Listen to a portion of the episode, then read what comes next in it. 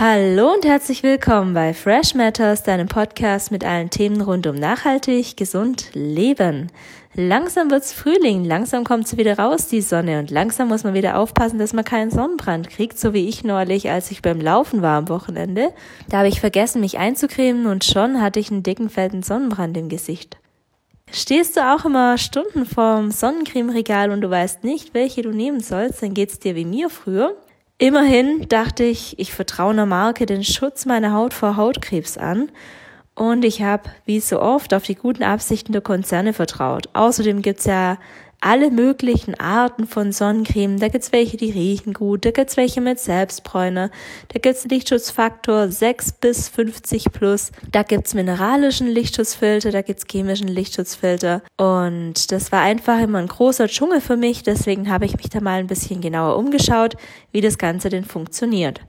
Zuallererst sollte ich mal klar definieren, was erwarte ich eigentlich von einer Sonnencreme. Die sollte ja am besten vor UV-Strahlung schützen, dann sollte die wasserfest sein, also dass man halt in den Pool gehen kann, ins Meer, in den See. Gleichzeitig aber auch beim Sport, wenn man schwitzt, äh, sollte die jetzt nicht unbedingt wegfließen. Ist ja störend, wenn die dann ins Auge tropft oder halt dann auch komplett weg ist, wenn man jetzt laufen geht. Dann sollte sie die Haut pflegen und außerdem nicht schädlich sein. Welche Arten von Sonnencreme gibt's denn? Es gibt solche mit einem chemischen UV-Filter. Da sind aber viele hormonaktiv, viele sind krebserzeugend und viele sind beides. Dann gibt's noch die mineralischen UV-Filter. Da muss man aber ein bisschen aufpassen, dass man nicht die mit den Nanopartikeln erwischt. Wie wirken jetzt die UV-Filter? Der chemische, der wirkt so, der zieht unter die Haut ein, deswegen muss man sich auch 30 Minuten, bevor man in die Sonne geht, damit eincremen. Dann entsteht unter der Haut eine chemische Reaktion, es entsteht dabei Hitze und eben die Zerfallprodukte. Und wenn man jetzt gleichzeitig noch Mineralöl in der Sonnencreme drin hat, hat man das Problem, dass sich unter der Haut so ein Hitzestau bildet. Und man kriegt richtige Brandblasen und die kann auch richtig rot werden dann die Haut. Das ist ein Sonnenbrand, trotz Sonnencreme. Dann gibt's noch die mineralischen UV-Filter. Die legen sich wie ein Sonnenschirm auf die Haut. Wie erkenne ich, ob eine Sonnencreme auch vor UVA-Strahlung schützt? UVB-Strahlung ist ja die Strahlung, die zu Hautkrebs führen kann und die UVA-Strahlung ist die Strahlung, die Hautalterung und Falten verursachen kann. Ganz einfach, es gibt das sogenannte UVA-Logo, das ist ein Kreis mit dem Buchstaben UVA drin und wenn eine Sonnencreme dieses Logo trägt, dann bist du auch vor UVA-Strahlung geschützt. Was bedeutet eigentlich Lichtschutzfaktor? Das bedeutet eigentlich nur, dass es so eine Art Richtlinie ist, wie lange du an der Sonne bleiben kannst. Das ist die Eigenschutzzeit deiner Haut. Mal der Lichtschutzfaktor ist die Zeit in Minuten, wie lange du an der Sonne bleiben kannst. Bei mir ist es so, ich kann fünf Minuten ohne Eincremen an der Sonne bleiben, ohne einen Sonnenbrand zu bekommen. Dann habe ich eine Sonnencreme mit Lichtschutzfaktor 20. Also ich multipliziere fünf mit 20, dann komme ich auf 100 Minuten. Das sind fast zwei Stunden.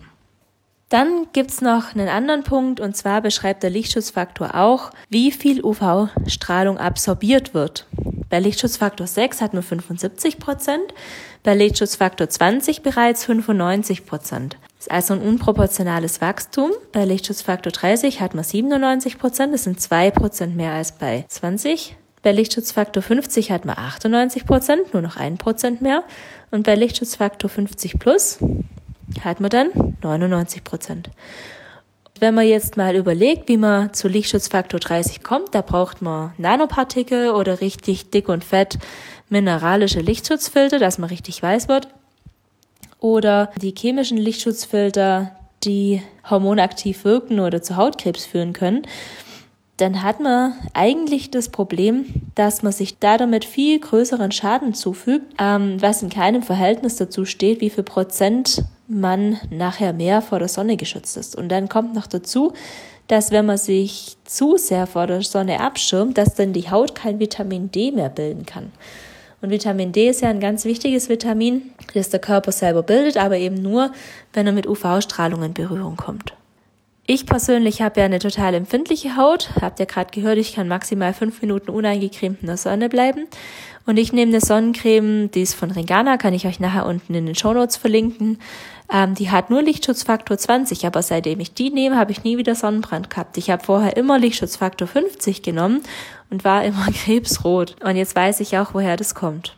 Brauchen Kinder eigentlich eine spezielle Sonnencreme? Ja, brauchen sie, aber am besten eben nicht die mit Lichtschutzfaktor 50, sondern am besten eine mit mineralischem Lichtschutzfilter. Dann sollte die unparfümiert sein, am besten ohne Parabene, ohne Mineralöl. Sie sollte wasserfest sein, da würde ich auch den Wasserfest-Test machen. Und am besten noch eine spezielle UV-Kleidung und einen Hut. Und am besten sollten die Kinder auch zwischen 11 und 15 Uhr nicht in die Sonne gehen, weil da die Sonne einfach zu stark strahlt und die Gefahr, dass man sich verbrennt, dann doch enorm hoch ist. Wie creme ich mich denn jetzt richtig ein? Also man sollte sich bei jedem Aufenthalt in der Sonne eincremen, das ist völlig wurscht, ob Winter oder Sommer ist. Es geht auch nicht um die Außentemperatur, sondern es geht um die Sonneneinstrahlung. Ich creme die Haut ein, die der Sonne ausgesetzt ist, und zwar mit der Ein-Finger-Regel. Das bedeutet, ich nehme einen Finger lang Sonnencreme pro Körperglied, also ein Finger lang Sonnencreme für den Unterarm, ein Finger lang Sonnencreme vom Oberarm und so weiter und creme dann damit meinen Unterarm ein.